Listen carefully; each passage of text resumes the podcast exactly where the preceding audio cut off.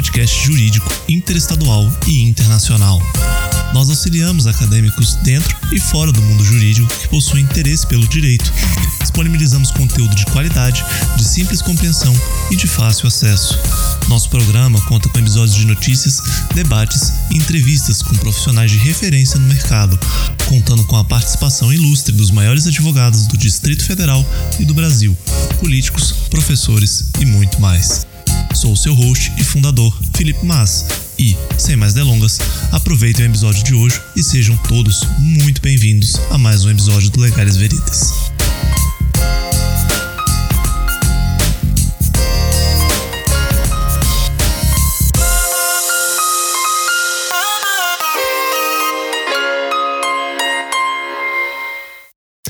Boa noite, ouvintes. Sejam bem-vindos a mais um episódio do Legales Veritas. Eu sou o Felipe Mas, seu fundador e host. E hoje nós temos uma convidada muito especial, a Priscila Quintieri. Ela foi minha professora no Uniceub, na graduação, e me lecionou a matéria de Direito Civil Contratual. E atualmente ela é advogada sócia do escritório Carvalho, no Noronha, e advogados associados. Ela é mestre em Direito Constitucional pelo Instituto Brasiliense de Direito Público também conhecido como IDP, e é professora no Centro Universitário de Brasília, Uniceub. E sem mais delongas, professora, seja muito bem-vinda ao nosso podcast. Obrigada, eu que agradeço o convite, é um prazer estar aqui. Junto conosco hoje temos o Diego Borges.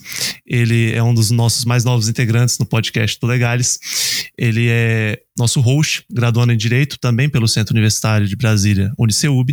E ele é responsável pela comunicação com convidados, planejamento dos conteúdos, realização de entrevistas e outros afazeres organizacionais do nosso programa. Diego. Opa, é uma honra estar aqui. Boa noite, professora. Boa noite, Felipe. E acho que é isso, da sequência no assunto, né? Isso. Bom, a primeira pergunta que a gente trouxe para você, professora, é a seguinte: é, é, sobre smart contracts, né? Também, também chamados de contratos inteligentes na tradução literal. A frase ela foi cunhada pelo cientista da computação Nick Szabo provavelmente por volta de 1993. Não existe uma data específica para quando a terminologia surgiu, mas ela veio com o intuito de enfatizar o objetivo de trazer o que ele chamou de práticas altamente evoluídas para o projeto de protocolos de comércio eletrônico entre desconhecidos na internet. Inspirado em outros pesquisadores, Nick também teve uma expectativa mais ampla que poderia construir uma forte melhora na legislação contratual e até para alguns tipos de cláusulas contratuais tradicionais. Entretanto, a maior parte dos exemplos de sua implementação tem sido provavelmente desenvolvida independentemente desses objetivos, e, de fato, alguns proponentes de contratos inteligentes veem isso como resultado de muitos esforços independentes que buscam agilizar e facilitar transações usando uma tecnologia digital em várias indústrias. E nesse sentido, eu queria te perguntar o que são os smart contracts, quais são as suas finalidades e aonde que eles comumente são implementados. Bom, vamos lá. Então, o Nick Szabo, ele realmente estava à frente do tempo dele, né? Então, não é pretensioso no caso dele dizer que ele tinha realmente uma intenção que estava à frente do seu tempo. Por quê? Na época, ele exemplificou da seguinte maneira: pensa numa vending machine, né? Numa máquina que a gente pega ali refrigerante. Você põe a moedinha, cai o refrigerante e isso é uma automatização. Isso reduz basicamente os riscos dos contratos a riscos muito pequenos. Por quê? Só vai haver a efetivação do contrato se a moedinha cair. Né? Então a gente já corta aí um risco de inadimplemento contratual. Se a gente pensar nisso num âmbito muito maior e mais complexo, a gente tem o que hoje é a tecnologia do blockchain, que permite o desenvolvimento dos smart contracts.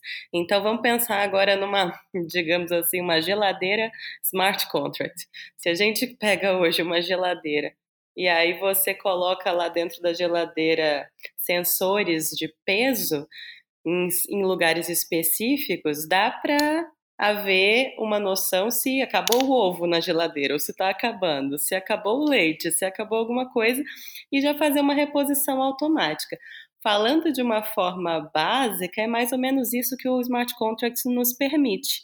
Então, você tem uma automatização Então, ele reduz a necessidade de intermediários, ele reduz a necessidade de você gastar tanta energia ali com um contrato, né? Digamos assim.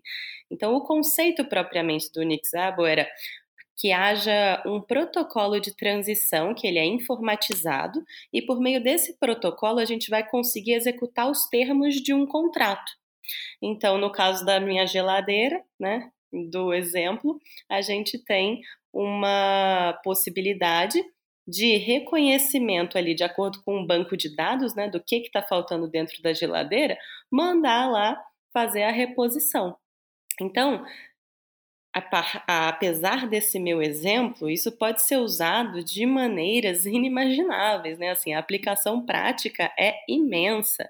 Então, eu posso dizer genericamente que como os objetivos gerais aí dos smart contracts, a gente busca satisfazer condições contratuais de um contrato comum. Só que um contrato que você tem muito mais chance de ser regularmente cumprido. E ora, o que a gente busca dentro de um contrato é exatamente ter confiança de que a outra parte vai dar cumprimento ao que atine a ela.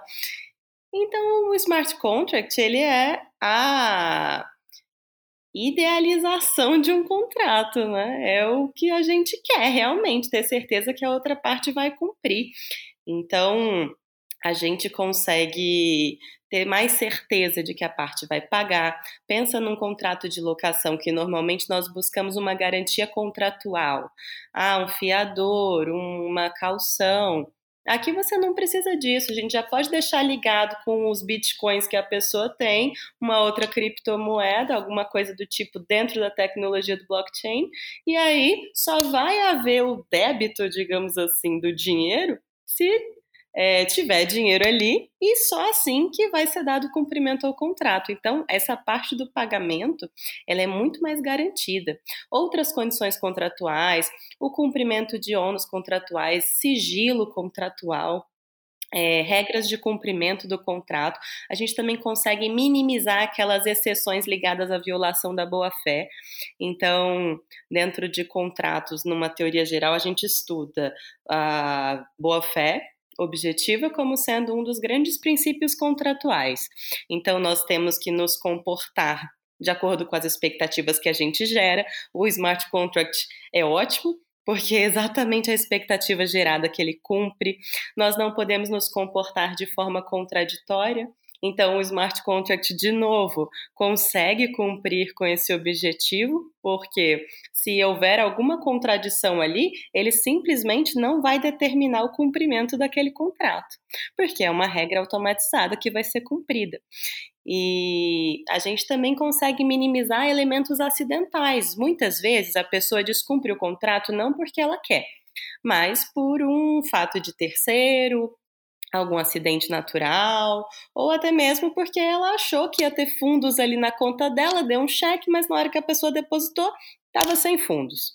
E isso gera um inadimplemento que a pessoa não imaginou que ia acontecer. E isso não, não vai acontecer no smart contract, né?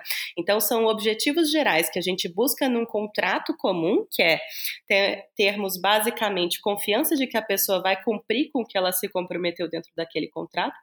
E nós também temos alguns objetivos que a gente pode dizer que são objetivos econômicos dos smart contracts, que é reduzir o risco de perda, reduzir o risco de fraude, reduzir também o risco de que isso seja levado ao judiciário e até mesmo outras formas de solução alternativas de conflito, porque nem vão precisar pensar em conciliar, em fazer mediação, arbitragem, em levar para o judiciário, porque se não tinha dinheiro, não vai ser cumprido aquele contrato.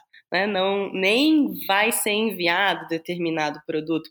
Então, é realmente uma forma que a gente tem de evitar problemas futuros, que é o que a gente sempre quer por meio de um contrato. Então, acho que basicamente a gente pode dizer que o conceito é esse, os objetivos são esses, e algumas das aplicações mais comuns hoje a gente tem visto na indústria. Então, como você mencionou, indústria, a gente pode falar de indústria automobilística, e aí você consegue checar quando determinada peça do, dos veículos está faltando na indústria fonográfica, que a gente vai falar de propriedade de determinada música, né, propriedade intelectual, filmes ou outras obras, a gente consegue fazer os pagamentos de royalties, etc., com base em blockchains. Então, de repente, números de reproduções já geram diretamente o pagamento. Então, é uma coisa automatizada que evita envolver maiores intermediários, porque antes você ia ter que ter uma pessoa averiguando, uma pessoa mandando pagar. E aí, a gente sabe que a ação humana sempre está sujeita a erros, né? Então, a gente consegue minimizar vários erros assim. E tem é, uma modalidade de contrato que eu acho bem legal, que é o contrato de seguro por meio de smart contract. Então, recentemente eu vi uma notícia de uma seguradora que fez seguro de atraso de voo com o smart contract. E aí ela mesma já fez a ligação com bancos de dados ali do aeroporto para saber se os voos estavam ou não estavam atrasados, e aí a pessoa já tinha conferido os dados bancários dela lá quando contratou o seguro. Uma vez atrasado o voo, pá, dinheiro na conta, proporcionalmente ao tempo de atraso. Então, acho que as implicações são inúmeras, a gente ainda tem muito por vir nessa modalidade contratual. Professora, dando sequência nesse assunto mais preliminar do contexto histórico da, do, dessa modalidade contratual, quando a gente pensa hoje em dia em contratos inteligentes, a gente liga muito a uma questão de blockchain, criptomoedas e afins. Como é que Nick Szabo, em 1993, muito antes do Bitcoin ou de outras blockchains mais usadas como Ethereum, Polkadot ou Cardano, pensou em registros distribuídos? Bom, primeiro, acho importante destacar que o Nick Szabo pensava, na verdade, em usar essa ideia dele com criptografia. E a criptografia não era lá muito segura para fazer e não rodava o contrato sozinha. Então, na verdade, a gente falou ali né, que ele estava à frente do seu tempo, porque a implementação prática da ideia dele não foi ali quando ele escreveu, né, em ali 93, 94. Foi principalmente viabilizada a execução de um smart contract com o Satoshi Nakamoto, 2008, blockchain dos bitcoins, né? Então, a gente tem ali uma ideia que na prática não dava para ser muito bem implementada. E aí, com o blockchain, aí sim, ele permitiu que a gente tivesse né, transações mais confiáveis. Aí, efetivamente, fazer o que eu mencionei aqui: reduzir os intermediários, os custos, fazer o contrato rodar automaticamente. Então, na época da previsão inicial, dificilmente a gente conseguiria implementar tudo que ele imaginou. É, realmente, essa foi a primeira coisa que surgiu na minha cabeça, né? Porque, pelo menos eu, quando eu penso em, web, em contratos inteligentes, penso na questão da imutabilidade e da distribuição, né? Dos outros nós da rede validarem uma mesma informação. Então, dentro desse contexto de 1993, me pareceu um pouco distante mesmo. Sim. E, eu professor? com dois anos de idade. eu ainda não era nem nascido, eu sou de 98. Disso. Ninguém falava de computador, quase. Imagine blockchain, Bitcoin, rede imutável de proteção. No começo da internet, ele realmente foi é. visionário nesse sentido.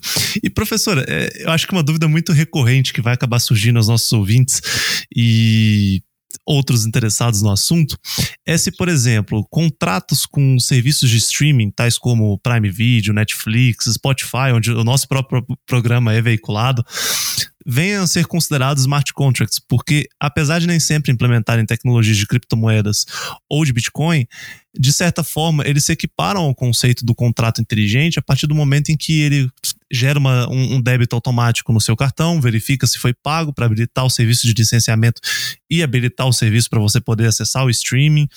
É, mas não só serviços de streaming de conteúdo de entretenimento, mas outras ferramentas digitais também. É, tais como, por exemplo, um, uma compra online, porque é, é, ele, essencialmente ele cumpre esse requisito de reduzir intermediários, é, automatizar etapas do contrato e, ao mesmo tempo, padronizar certas colocações que acontecem repetidamente para o lado da indústria, para o lado do comércio, para o lado do empreendedor. Bom, vamos lá, diferenciar isso aí então, porque na verdade pode ser tudo eletrônico aí, né? Tudo tá na rede, mas não é a mesma coisa. Então vamos, vamos colocar os pingos nos is, né? Esses contratos que a gente firma assim não são considerados como smart contracts, eles fazem parte ali de um comércio eletrônico que tem contratos que realmente estão ali no meio digital, mas são diferentes dos que a gente está dizendo, tá? Então, olha só, a gente pode vislumbrar algumas classificações dos contratos eletrônicos dentro do e-commerce, das plataformas, dessas plataformas virtu virtuais de comércio. Então, a gente tem lá o C2C, né, que é consumidor com consumidor, transações entre consumidores finais. A gente tem também G2B, que é governo com uma empresa, então a gente vai fazer ali compras relacionadas ao governo, também pode ser feita de forma eletrônica, governo com governo, empresa com empresa. Então, dentro de, dessas plataformas virtuais, de, dentro desses e-commerces, no geral, né, não vou generalizar, porque a gente sabe que a generalização também não costuma é, ser correta sempre, mas são contratos que estão dentro de plataformas de comércio eletrônico, que são diferentes. A gente também pode dizer ali que dentro de contratos que envolvem questões eletrônicas, a gente tem contratos que são entre sistemas, contratos que são entre pessoas, tá? Então a gente tem alguma, tem a gente tem várias diferenciações de tipos de contratos. Mas como eu falei aqui, os smart contracts eles têm esse protocolo de transação auto, é, informatizado para executar os termos do contrato. Não é você ali é, que está dando seguimento a esse contrato e ele não vai, por exemplo, te mandar é, vai parar sozinho de executar lá o seu streaming do Netflix porque você parou de usar em X dias. Poderia ser, e aí ele se tornaria um smart contract, mas não é a realidade que a gente está vivendo no momento. Então a gente precisa desse protocolo de transação informatizado que é autoexecutável, né? Essa autoexecutabilidade é uma grande característica dos smart contracts que a gente não encontra nesses do e-commerce normalmente. Mas nada impede que venha a ser acrescentado determinado protocolo autoexecutável que vá então fazer com que esse contrato guarde características de um smart contract. Professora, é, então nessa linha ainda a senhora diferenciou muito os, os, contratos comerciais eletrônicos dos smart contracts pela questão do, da autoexecução. É, frente a essa característica dos smart contracts, como é que ficam princípios do direito civil contratual, como por exemplo a força maior, onerosidade excessiva para uma das partes, ou discrepância com mudança de fatos e, e contexto social mesmo? Isso se replica, essa modalidade contratual também? É, deixa eu só fazer uma pausa aqui. Você está falando de teoria da imprevisão? Exatamente. tá. tá. É, vamos lá. Então, quando nós pensamos na possibilidade de revisar ou resolver um contrato por causa de um fato que seja superveniente ou imprevisível, a gente fala naquela aplicação da teoria da imprevisão ou teoria da onerosidade excessiva. E isso é aplicável pela teoria geral dos contratos a todos os contratos possíveis. Então, nos contratos comuns que eu vou firmar lá com você, ou vou firmar um contrato com um locatário que vai morar num apartamento que eu tenho. É um contrato comum, vou lá, assino com ele presencialmente, segue as regras da teoria geral. Agora, é um contrato que não teve previsão no nosso Código Civil, não quer dizer que não deve ter aplicação da teoria geral. Então, é um contrato atípico, que não é porque não está previsto propriamente na lei que vai ser, vai, vai poder descumprir a teoria geral.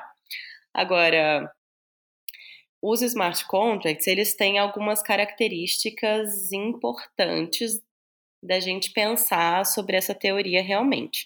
Por quê?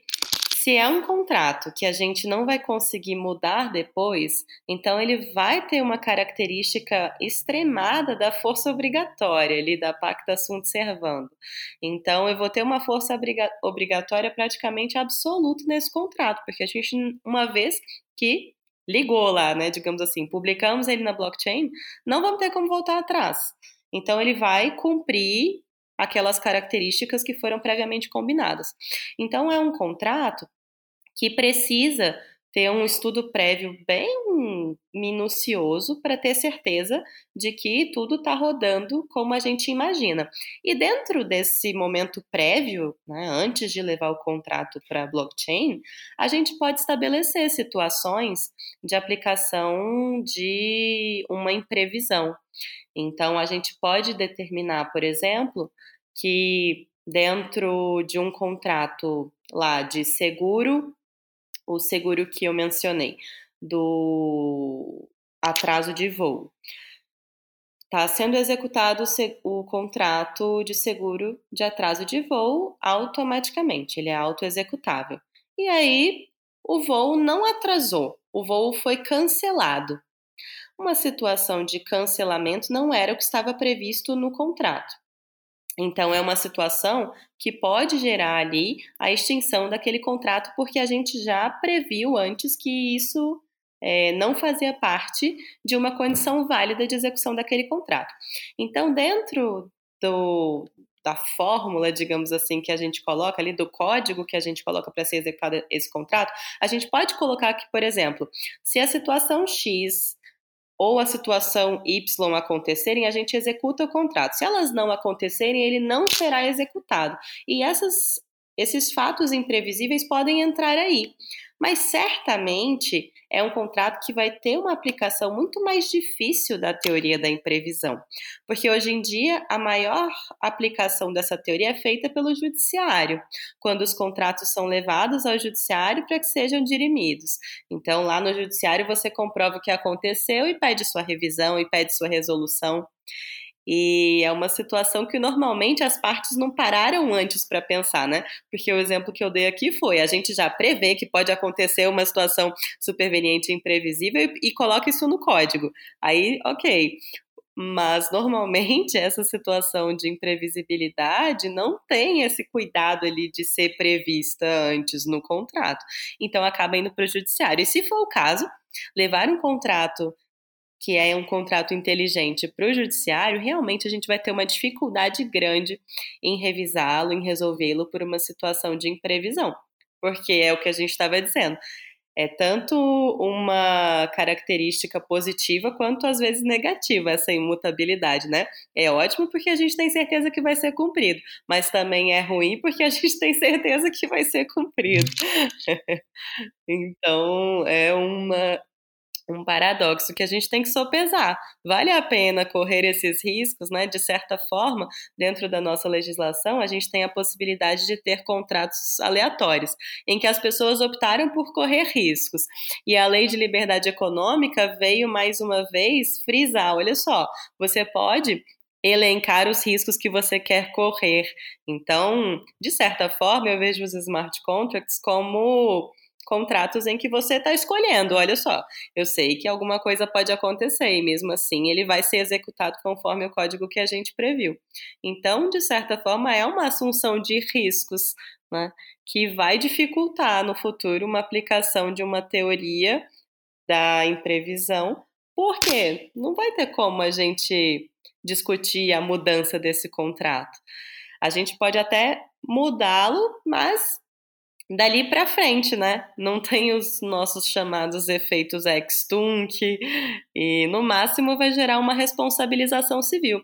Então assim, de todo jeito nada impede que ah, foi executado, mas gerou uma situação de dano material, de lucros cessantes, de perda de machanças, danos estéticos, enfim, todos os danos possíveis. Não há nenhum óbice em judicializar isso e pedir a aplicação com condenação numa indenização.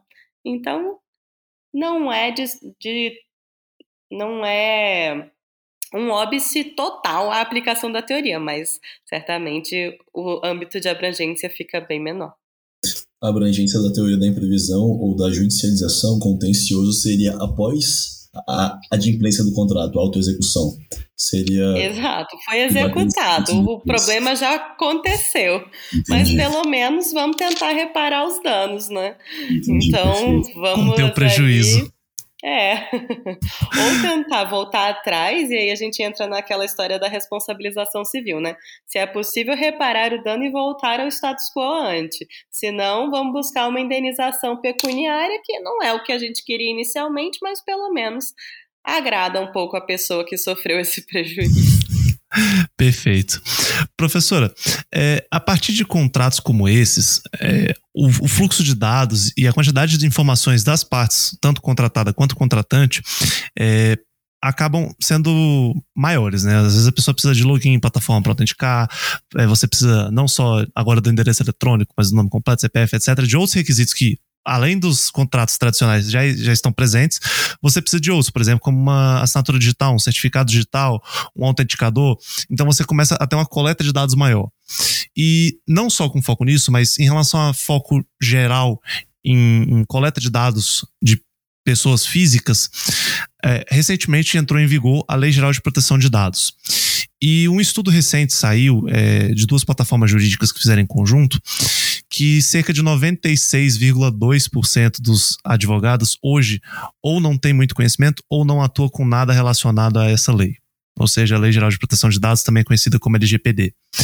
E nesse sentido, né, em face da popularização de contratos veiculados em meios eletrônicos, da, do aumento no tráfego de dados e volume de informações pessoais transitando, não só para execução desses contratos, mas para garantir a correta prestação desses serviços de forma remota, é, como você vê a importância de incidência de uma lei dessa, de um aprendizado em cima de uma lei geral de proteção de dados?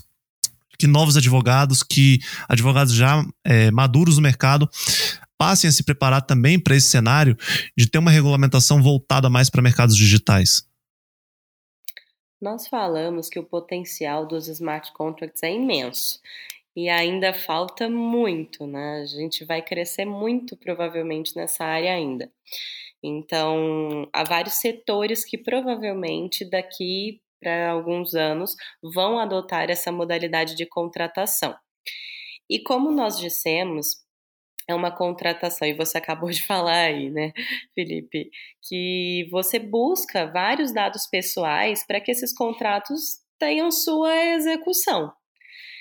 E o armazenamento desses dados está intimamente ligado com o que dispõe a LGPD. Então, naturalmente, com a maior importância desses contratos, e não só esses contratos, né? Temos muitos outros motivos pelos quais a LGPD é importante hoje, especialmente pelo pelo tanto de tecnologia que a gente lida diariamente, né? E a complexidade dela. Mas especificamente em relação aos smart contracts, nós, quando fazemos um contrato, e falo para os alunos em sala sempre, né? Coloque a maior quantidade possível de dados nesse contrato, porque vai facilitar depois se der algum problema. Então, quando você tiver que buscar o judiciário, você vai ter lá o nome da pessoa, o documento, de repente, a cópia lá com CPF, RG, CNH, filiação, e-mail, telefone. São tantos dados ali que a gente coleta dados bancários para serem feitos esses pagamentos, endereço. Então, é sempre uma ideia que a gente tem para os contratos comuns, pegar tantos dados quantos sejam possíveis para que depois, num eventual descumprimento, a gente consiga ter mais chances de êxito na nossa ação. Mas olha só, a gente estava dizendo que os smart contracts visam, muitas das vezes, evitar procedimentos judiciais, evitar que a gente tenha litígios envolvendo aquele contrato, porque ele vai ser aquilo ali pronto, né? Era o que a gente esperava. Então, isso evita que haja judicialização, que haja realmente problemas relacionados àquele contrato, porque está todo mundo cumprindo o que restou combinado. Então, a gente tem essa modalidade contratual, né? Nela, a gente tem menos necessidade de ter tantos dados da pessoa. Então, ao passo que no contrato tradicional a gente pensa, pega todos os dados porque um dia vai dar problema, eu penso que, como nos smart contracts a lógica é reversa, a gente tem certeza que vai ser cumprido, então talvez seja o caso da gente pensar em pegar menos e menos dados para evitar problemas relacionados à proteção desses dados.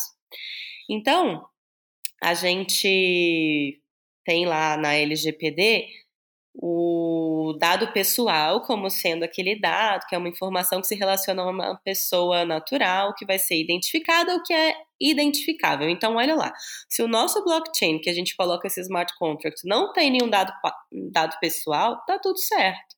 Então, a gente não precisa se preocupar com a LGPD. Então, talvez seja algo a pensar.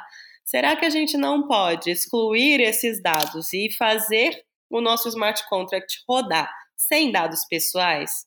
Porque de repente eu posso ligar isso com um Bitcoin de um lado, que a gente não tem ali clareza né, de quem especificamente é aquela pessoa.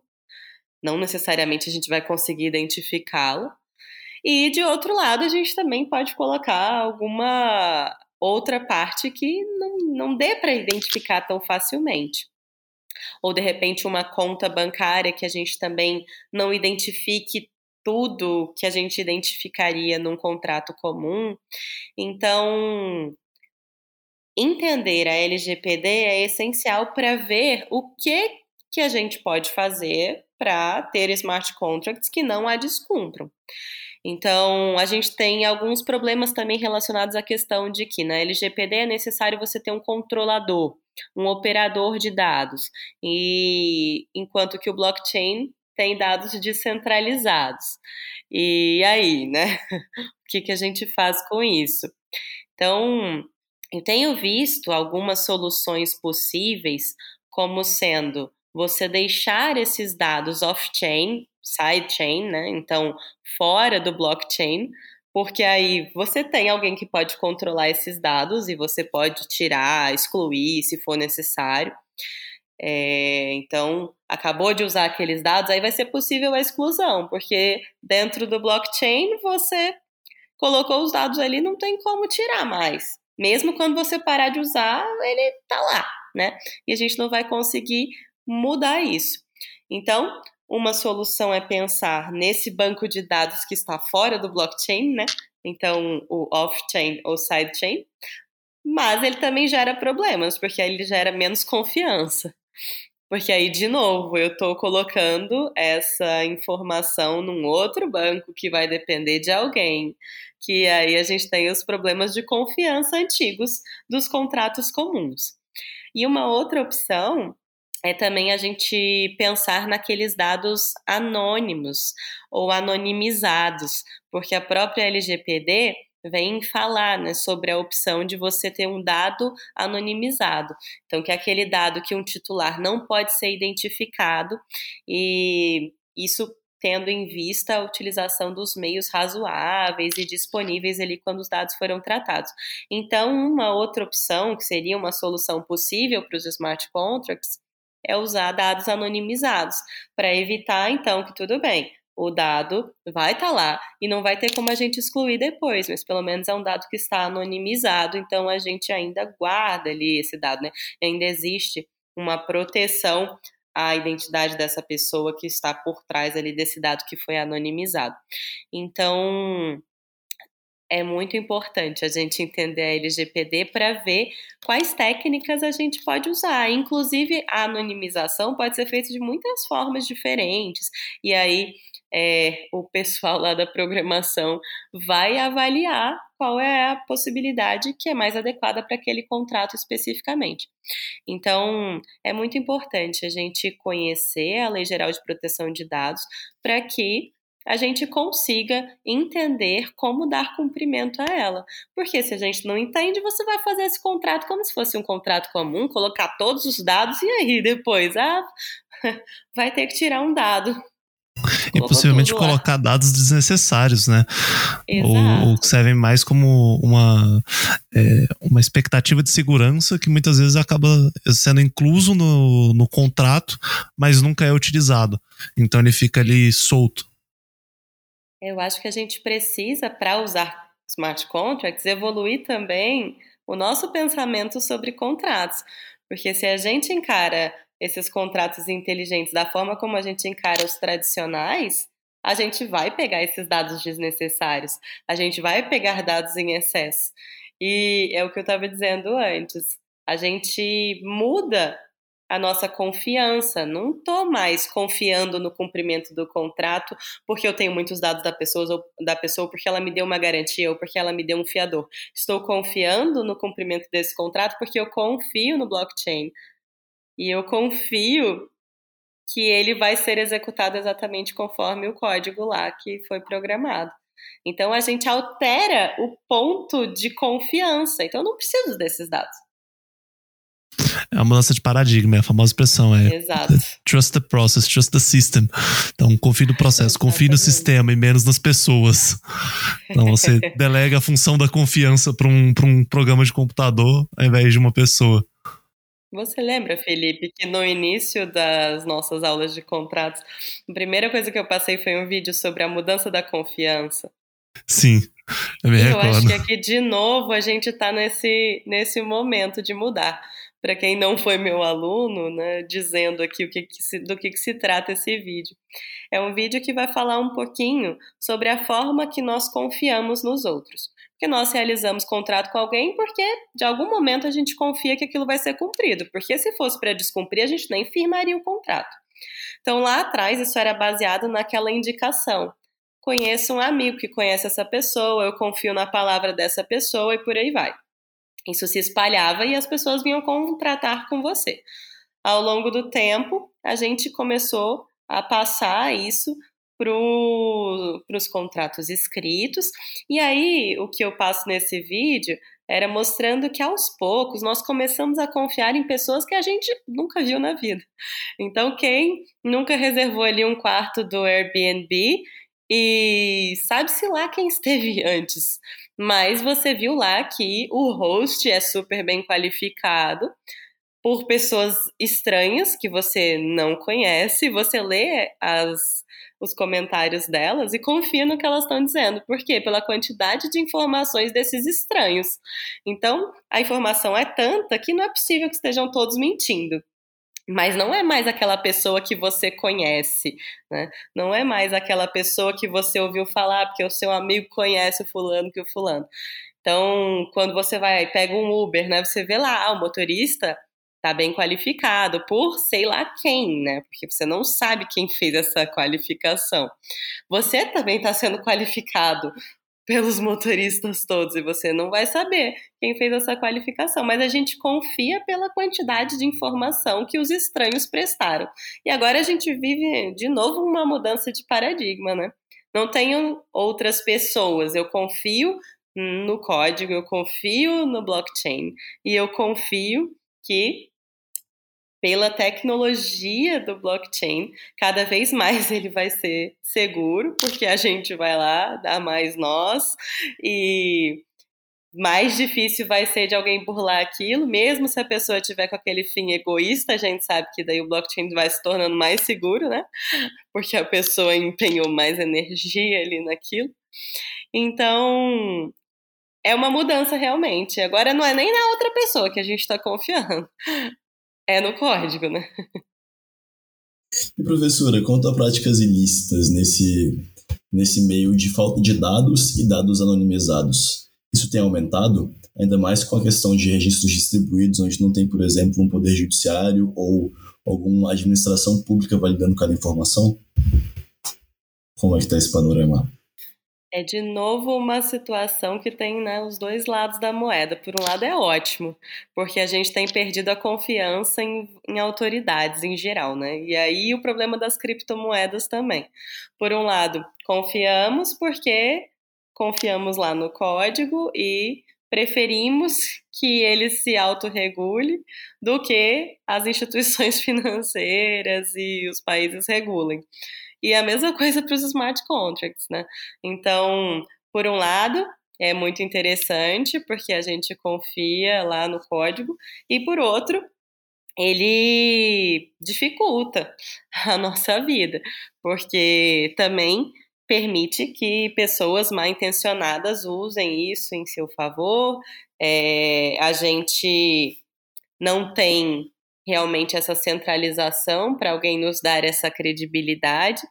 Então, tem aumentado, sim. Acho que é, infelizmente, uma perspectiva, um dos pontos negativos. Né? Então, acho que a pessoa tem que sopesar, né? Temos pontos positivos e negativos e algumas coisas aí que são mais difíceis de contornar. Com certeza. É, e tendo isso em vista, né, essa crescente perda de confiança nas autoridades, é, me surgiu uma dúvida agora, que foi qual é a influência que os smart contracts e principalmente a autenticação eletrônica, é, em grande parte, acabaram tendo no processo de digitalização do sistema judiciário brasileiro? Principalmente com a popularização do PJE, e hoje é, muito se fala em advocacia 4.0, em que o advogado não é mais aquele é, estereótipo do advogado de balcão, né? O que tem que ir lá botar o barrigão na frente do, do tribunal, pedir para fazer favor, para emitir o, o alvará e assim por diante, né? A pessoa consegue hoje basicamente tendo uma conexão com a internet resolver uh, praticamente a integridade do processo eletrônico, processo judicial eletrônico, né, daí o termo PJE, e eventualmente, né, dependendo da circunstância, até fazer audiências via videoconferência e sequer ir até o fórum fisicamente. Então, hoje temos relatos aí de advogados que moram no exterior, moram em outros países, mas ainda assim o escritório, os processos e a clientela continuam operando normalmente como se ele tivesse no endereço do escritório desde sempre. Mas graças a essa digitalização e a, a, ao aumento do uso de certificação digital, a tokenização, né, como também se coloca, é, isso tem contribuído para automatizar e acelerar e agilizar a justiça brasileira. Olha, eu acho que todo mundo que advoga ou que lida com o judiciário conseguiu ver que realmente, com a pandemia e com esse tanto de questões que foram digitalizadas e balcão digital e audiências por meios eletrônicos, realmente a gente teve um aumento da produtividade. Numa perspectiva geral, porque também tem gente que não se adapta bem a esse, esse tipo de mudança. Então a gente ainda tem o pessoal, digamos, na da advocacia tradicional resistindo a essas mudanças e preferindo que a gente tenha ainda muito atendimento pessoalizado, fisicamente, presencialmente, audiências presenciais, e sentem muita diferença com essa mudança de, de paradigma, né? Mas essa a tal da advocacia 4.0 realmente ela gera um aumento grande de produtividade, uma mobilidade enorme, como você disse, né, Felipe? Muitas pessoas morando em outros países e possibilidade de você viajar e voltar e ainda assim estar tá ali cumprindo normalmente os seus prazos, porque com os prazos correndo por processos eletrônicos, até para os despachos, você faz online. Com os clientes, você também conversa em videoconferência. Recentemente, a gente está vendo também a possibilidade de incluir isso no metaverso. Então, você pode até né, colocar ali o seu óculos de realidade virtual e se sentir presente com uma pessoa que está ali muito distante fisicamente. Então, realmente a gente tem mais produtividade, a gente otimiza nosso tempo, a redução de custos é imensa, né? Acho que a tendência é que vários tribunais de repente liberem prédios ou pelo menos alas ali, várias alas né, do seu do, dos seus fóruns, porque não há necessidade com tantos servidores em teletrabalho e com essas coisas funcionando bem. Né? Então... E é escritório de advocacia também, né? Tem Sim. relatos de colegas é, da profissão que foram ao escritório duas vezes no ano. Eu, eu mesmo trabalhei num escritório em que eu já fui contratado sob regime integral de home office e precisei do escritório é, basicamente em, em, dois momentos, uma reunião e outra para pegar o token. Então, assim, é, é, uma redução de custo de infraestrutura também, de operação para todos os lados do, dos envolvidos com a justiça, né? Eu mesma não sinto tanta necessidade de estar ali presencialmente. Ainda sigo lá com o meu escritório presencial, mas acho que funciona muito bem desde que você esteja preparado para isso, com sistemas ali de integração da sua equipe, consiga gerenciar bem as questões à distância. Não vejo nenhum óbvio a isso. Mas respondendo efetivamente a sua pergunta, A gente teve, né, com a ICP Brasil, criada lá em 2001, e a medida provisória sobre a ICP Brasil, essa viabilização de emissão de certificados digitais. E, e aí a gente conseguiu ter certeza de quem está peticionando é quem está peticionando.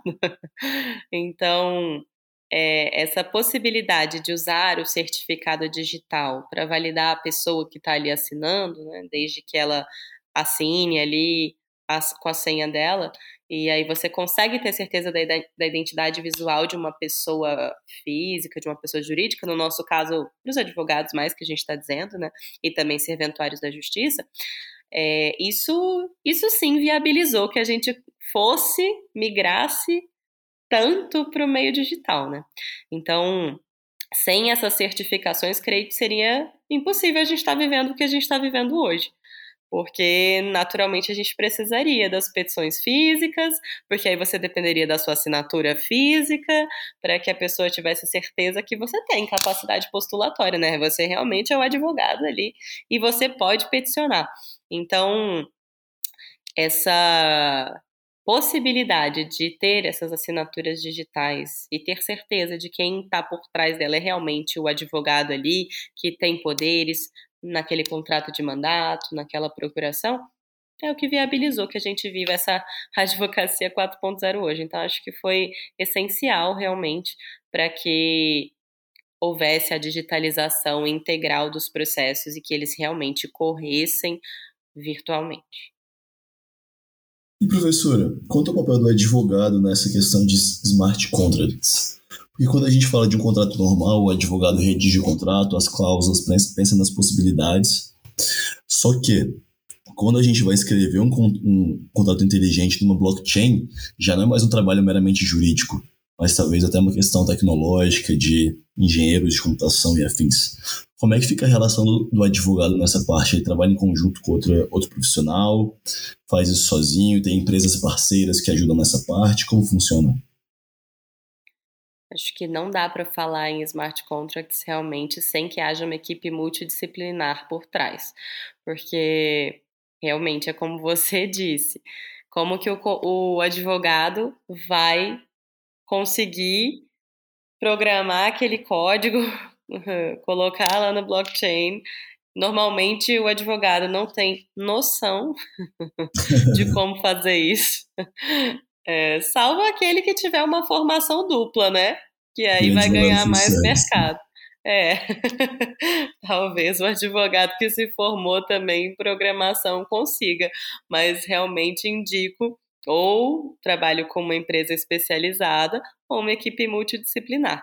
Agora, a gente vai enfrentar algumas dificuldades em ter uma equipe dentro do escritório, já que os escritórios de advocacia, pelo nosso código de ética, não podem ter ali mais de uma natureza, né? Então, não podemos ter ali, não vou poder colocar no meu escritório essa, essa parte de, digamos, tecnologia da informação e programação.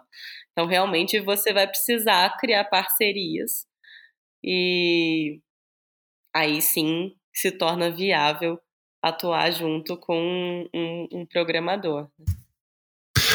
É, e tendo isso em mente, professora, é, uma outra questão que surge é que além da padronização contratual, é, quais seriam né, tendo em vista que hoje em dia os contratos precisam, smart contracts principalmente, e contratos eletrônicos precisam ser desenvolvidos em conjunto com uma equipe multidisciplinar, como você colocou, além da padronização contratual, quais seriam os melhores e piores práticas para que os empreendedores possam reduzir os seus riscos, evitar litígio nacional no contrato, principalmente em face de legislação como a Lei de Liberdade Econômica, o Marco Civil da Internet, LGPD, que acabaram modificando alguns dos requisitos desses contratos veiculados em meios eletrônicos e, ao mesmo tempo, é, trazem essa mudança de paradigma que os contratos tradicionais tinham, né? Como você colocou, a gente mudou o nosso ponto de confiança, o nosso objetivo com a coleta de dados, é, o tipo de dado que a gente precisa para poder assegurar a execução daquele contrato, né? A própria LGPD ela estabelece 10 bases legais, né? Ou seja, uma espécie de justificativas sobre as quais você pode é, realizar as operações de tratamento, mas as duas mais comuns em relação a, a contratos principalmente em ambientes eletrônicos, é o legítimo interesse e execução contratual. Então, como que essas legislações é, transformam as melhores e as piores práticas que os empreendedores devem assumir na hora de garantir contratos mais efetivos e menos problemáticos, menos onerosos para o custo de operação deles, na hora de fechar uma venda, um contrato, uma locação, algo do gênero? Olha, num primeiro momento, o que a gente já falou. Acho que precisamos da equipe multidisciplinar e precisamos mudar o paradigma que a gente encara a criação desse contrato. Dito isso, né, que a gente precisa pensar que o ponto de confiança mudou, então acho que a gente precisa ter, adequar as nossas expectativas. Então, a gente precisa ser muito claro com as nossas expectativas, especialmente dentro de um smart contract, porque a gente não vai poder mudar. A gente vinha dizendo antes sobre a dificuldade em se revisar um contrato desse, em se evitar o cumprimento de um contrato desse, porque ele é autoexecutável. Então, necessário realmente que você pense com muito cuidado de todos os riscos que aquele contrato envolve, as consequências possíveis. Então, realmente, fazer ali um exercício imaginativo do que pode acontecer naquele contrato e testar essas hipóteses. Testar se o código continua funcionando bem nessas situações. E para isso também junto o trabalho com o resto da equipe multidisciplinar. Né?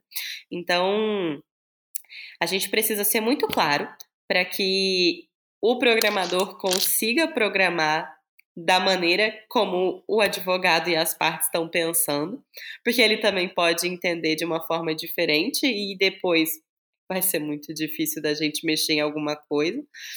É, evitar mais ainda do que nos contratos comuns fazer contratos verbais. Então tudo bem, o smart contract ele vai ter aquela programação ali, mas é muito interessante você ter um contrato anterior que é feito por escrito para que fique bem claro a intenção que cada um tinha ao firmar aquele contrato inteligente. Acho que é muito importante também a gente não pular fases contratuais. Então, lá na teoria geral de contratos, a gente fala sobre uma fase de negociações preliminares, a gente fala sobre uma fase de contrato preliminar que é antes disso uma fase de proposta, né? Mas aí depois falamos de uma fase de contrato preliminar e a fase de contrato preliminar a gente sabe que ela é facultativa. A gente usa muito ali em promessa de compra e venda, em outras modalidades de contratos, e eu acho que aqui ela vai precisar muito ser usada. Acho que é um instrumento muito importante você usar pré-contratos, né? Promessas do smart contract, porque aí você consegue colocar suas expectativas e responsabilizar quem descumprir, porque se o programador programar errado, estava claro ali qual era a sua intenção. Ou se você não foi transparente em alguma intenção sua e agora já era porque o contrato está sendo auto-executável, então também tá ali clara qual era a sua intenção, porque você escreveu isso em um contrato. E outra coisa que acho que é muito importante no contrato inteligente é a gente pensar nas hipóteses de revisão contratual que a gente vinha dizendo, vai haver alguma situação que vai nos permitir revisar esse contrato, porque isso já tem que estar previsto lá atrás. Vai haver alguma hipótese que vai nos permitir resolver esse contrato? Quais são essas hipóteses? E pensar nisso com muito cuidado, né? Então, Acho que realmente é, pensar muitas vezes mais sobre o que você está contratando. E, finalmente, não menos importante, porque acho que é uma das coisas mais importantes, é ter cuidado em firmar esses contratos com pessoas vulneráveis. Então, firmar esse contrato entre empresas, ótimo. Cada um tem ali sua autonomia privada, conseguiu discutir amplamente as cláusulas contratuais, é um contrato paritário, interempresarial, lei da liberdade econômica, intervenção mínima no contrato e revisão mínima. Agora, quando você entra numa relação de consumo, consumidor-fornecedor, numa relação trabalhista, trabalhador-empregador, que a gente sabe que a nossa legislação é muito protetiva, Acho difícil hoje, na, de acordo com a legislação que a gente tem, você utilizar um smart contract nessas áreas. E se você for utilizar, redobrada a atenção, porque são contratos que permitem revisão por cláusulas abusivas, reconhecimento de nulidade de cláusulas, e aí volta aquele problema, né? E aí, faz o quê se a cláusula é abusiva? É, e também entra em questão de decisão automatizada da LGPD e outros é. quesitos. é, e, e, e, assim, né, caminhando para as nossas duas últimas indagações. É, uma pergunta mais focada aí, na, já que a gente está falando de tecnologia né, esse tempo inteiro e direito em paralelo, como que os contratos de licenciamento de software eles se distinguem de contratos tradicionais e demais contratos eletrônicos? Porque tecnicamente ele não chega a ser é, uma compra e venda, né? Ele é um contrato de licenciamento. Então ele tem algumas características peculiares. Só que como que o fato do objeto do contrato ser um produto eletrônico, né? um software ou um acesso a um serviço que independe da, do, do, seu contrato especificamente, né? Um serviço que simplesmente já existe, tem sua base de clientes, e você se torna mais um ou menos um daquela conta. É, como que eles se distinguem de forma geral, né? Quais são as suas peculiaridades e como que é, eles se assemelham e se diferenciam? Bom, a gente tem muitas possibilidades de contratos de licenciamento de software, né? Então a gente vai falar aí é, de softwares livres, de softwares comerciais, e tudo isso vai mudar de todo jeito o contrato que vai ser firmado, né? Então, genericamente, é interessante a gente mencionar que o contrato de licenciamento de software, ele funciona como um contrato ali em que as pessoas desenvolvedoras e as pessoas é, disponibilizam esse software e as, as pessoas usuárias vão lá e vão comprar né, uma licença de uso. Então, a gente tem alguns softwares que são e não são licenciados, então isso já começa fazendo diferença, né? E a gente tem licenças que são de aquisição perpétua, que é um dos tipos mais tradicionais. Então você compra ali, é, que é o que a gente costuma ver na, nos aplicativos de telefone, nos programas de computador. Então compra, ganha o direito de uso vitalício e licença de uso temporário, que aí você também vai ter um uso limitado, software livre, então, né, vai acessar tudo, inclusive é, podendo instalar, distribuir cópia, fazer download, estudar o código-fonte, fazer modificações em funcionalidades, open source, que daí a gente vai ter programas de código aberto, né? Então você vai ter autorização para usar o software, mas pode ser que você tenha que arcar com algum custo de manutenção licença para aluguel, que também parece ali com a temporária, e licença SaaS, né, que é o Software as a Service. Então, a gente tem ali o software sendo encarado como um serviço. Como o contrato de licença de software não se enquadra exatamente em algum contrato que está tipicamente previsto na nossa legislação, acaba que a gente tenta utilizar certas características de, de alguns contratos com os quais ele se assemelha. E aí entram as discussões, né? Porque se o software é um bem imaterial, já dificulta, porque vários contratos dentro da nossa legislação precisam de bens corpóreos, né? É, se é um contrato que envolve um serviço, será que esse software se enquadra realmente como serviço? A gente tem uns que se enquadram mais, né? Até dentro das classificações que eu falei aqui, a gente tem a, o software as service, né? Que aí é mais claro como um serviço, né? Como uma assinatura ali de um software que fica na nuvem. Daí você vislumbra mais claramente um serviço. Agora os outros, será que não seria mais ali uma cessão de algum direito, né? Então a gente tem essas discussões e basicamente são esses aí os contratos de licença de software que a gente encontra. Perfeito, professora. Acabou que, que nessa resposta a senhora já respondeu a nossa outra pergunta também. Então acho que a gente vai puxar aí os agradecimentos, passar a palavra para o Felipe. Isso. Professora, em primeiro lugar, queria agradecer imensamente pela sua participação, foi incrível, esclareceu muitas dúvidas é, de empresários, de colegas, dos nossos ouvintes e de outros alunos seus e que ainda não tiveram o prazer de terem aula com, com a senhora. E gostaria de agradecer muito a participação. É, foi um episódio ótimo. E partir para os agradecimentos finais. Eu agradeço vocês, Felipe, Diego, foi um prazer estar aqui.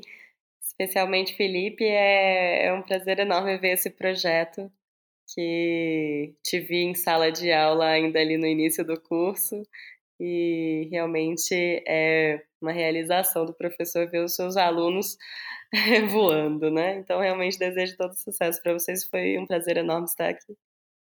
Fico lisonjeado. Muito obrigado, professora. Obrigado pelo tempo, pelas palavras. Realmente foi muito bom. Um tema muito novo também, né?